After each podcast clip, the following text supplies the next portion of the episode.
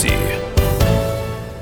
Здравствуйте, дорогие друзья. Радио «Комсомольская правда» продолжает свою работу. Меня зовут Евгений Беляков. И в ближайшие 11 минут будем обсуждать э, тему, которая, э, я думаю, интересна многим, потому что подобные звонки мы получаем, э, если не каждый день, то как минимум несколько раз в неделю, а некоторым звонят, мне кажется, и несколько раз в день. Ну, в общем, будем говорить о тех самых звонках из, в кавычках, службы безопасности банков, пытаться понять, каким образом этому противостоять и не отдать деньги мошенникам. И для этого мы, собственно, позвали директора Департамента информационной безопасности Московского кредитного банка Вячеслава Касимова. Вячеслав, здравствуйте. Здравствуйте, Евгений. Здравствуйте, уважаемые слушатели.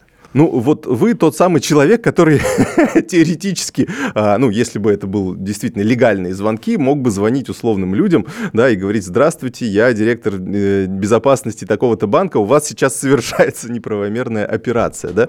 А, вот, собственно, вы э, звоните людям или нет? Вот, вот когда действительно что-то такое происходит? Нам, к сожалению, приходится звонить людям, когда происходит что-то плохое, но есть важный нюанс. Когда мы звоним, мы сами все знаем про платеж, мы рассказываем рассказываем про него, и все, что хотим услышать в ответ, это «да, мое» или «нет, не мое, остановите, пожалуйста». Угу. Мы никогда не спрашиваем, мы никогда не принуждаем каким-то активным действием. Нам все, что нужно, это некоторый бинарный ответ. Либо «да», либо «нет». А, то есть если я вот так отвечаю, то человек прощается и, собственно, все. И... Конечно, конечно. И в зависимости от ответа либо а, происходит а, дальнейшее проведение платежа, либо если ответ отрицательный, тогда мы уже рекомендуем обратиться в офис для того, чтобы собственно, этот платеж а, некоторым образом опровергнуть и угу. сообщить банку о том, что нет, это не мое, как, угу. чтобы у нас были гарантированные подтверждения.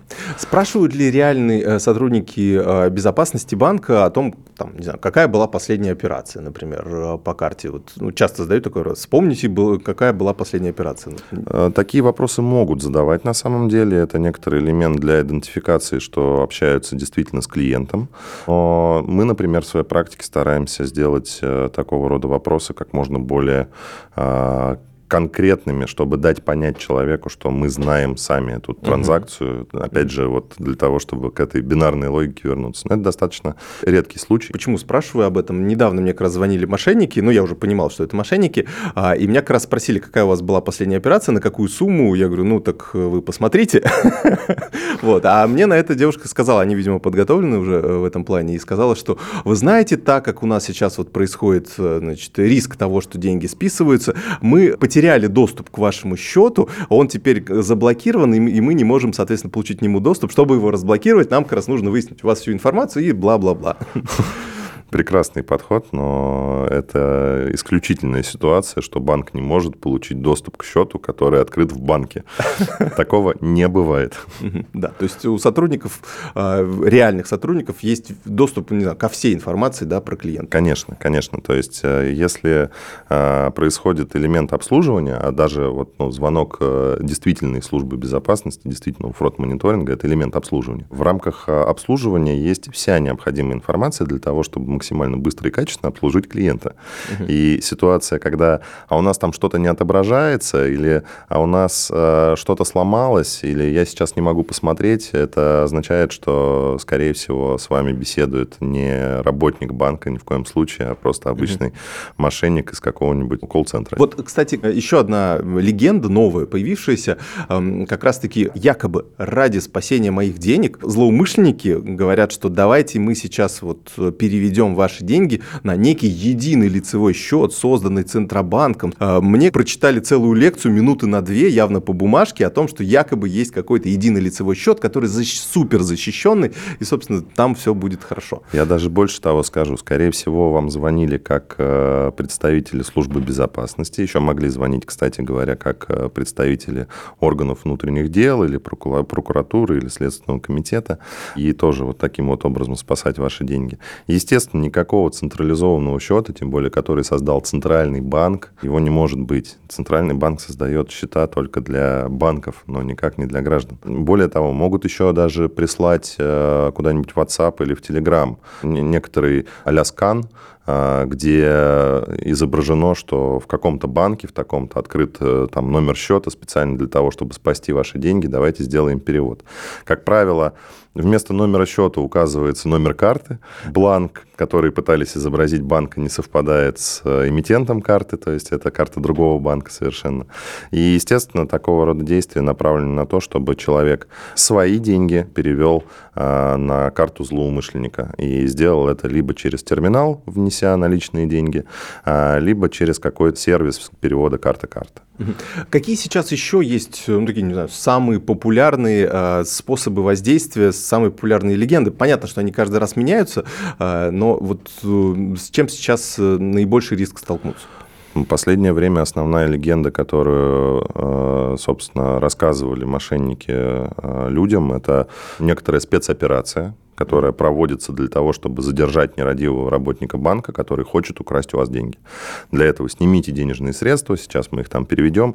Вам будут говорить, что ни в коем случае не делайте, не снимайте, отказ, вот, просто пытаться всячески запутать вас.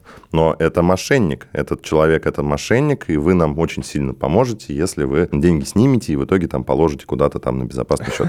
При этом, э, что еще характерно, направляют именно в какой какое-то вот э, определенное, э, определенное отделение, определенный доп-офис, тоже, чтобы было большее ощущение, что да, вот именно там сидит э, тот самый злодей, который, который пытается либо кредит вам выдать, либо ваш депозит снять, угу. то есть что-то, какое-то правонарушение совершить.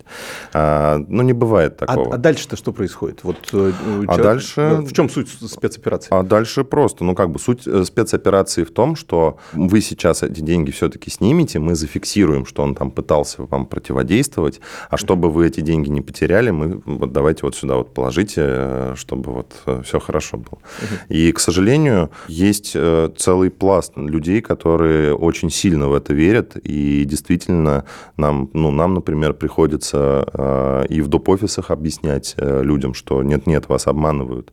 И сделали мы некоторую процедуру фрод-мониторинга, когда наши операторы уже звонят и говорят, что вас могут сейчас обманывать. Угу. Будьте осторожны. В крайнем случае, даже если вы уже сняли деньги, это ладно, это ваше право, но просто хотя бы не кладите их никуда. Положите под подушку, подумайте до завтра. Завтра проснетесь со свежей головой, вы уже по-другому оцените эту ситуацию.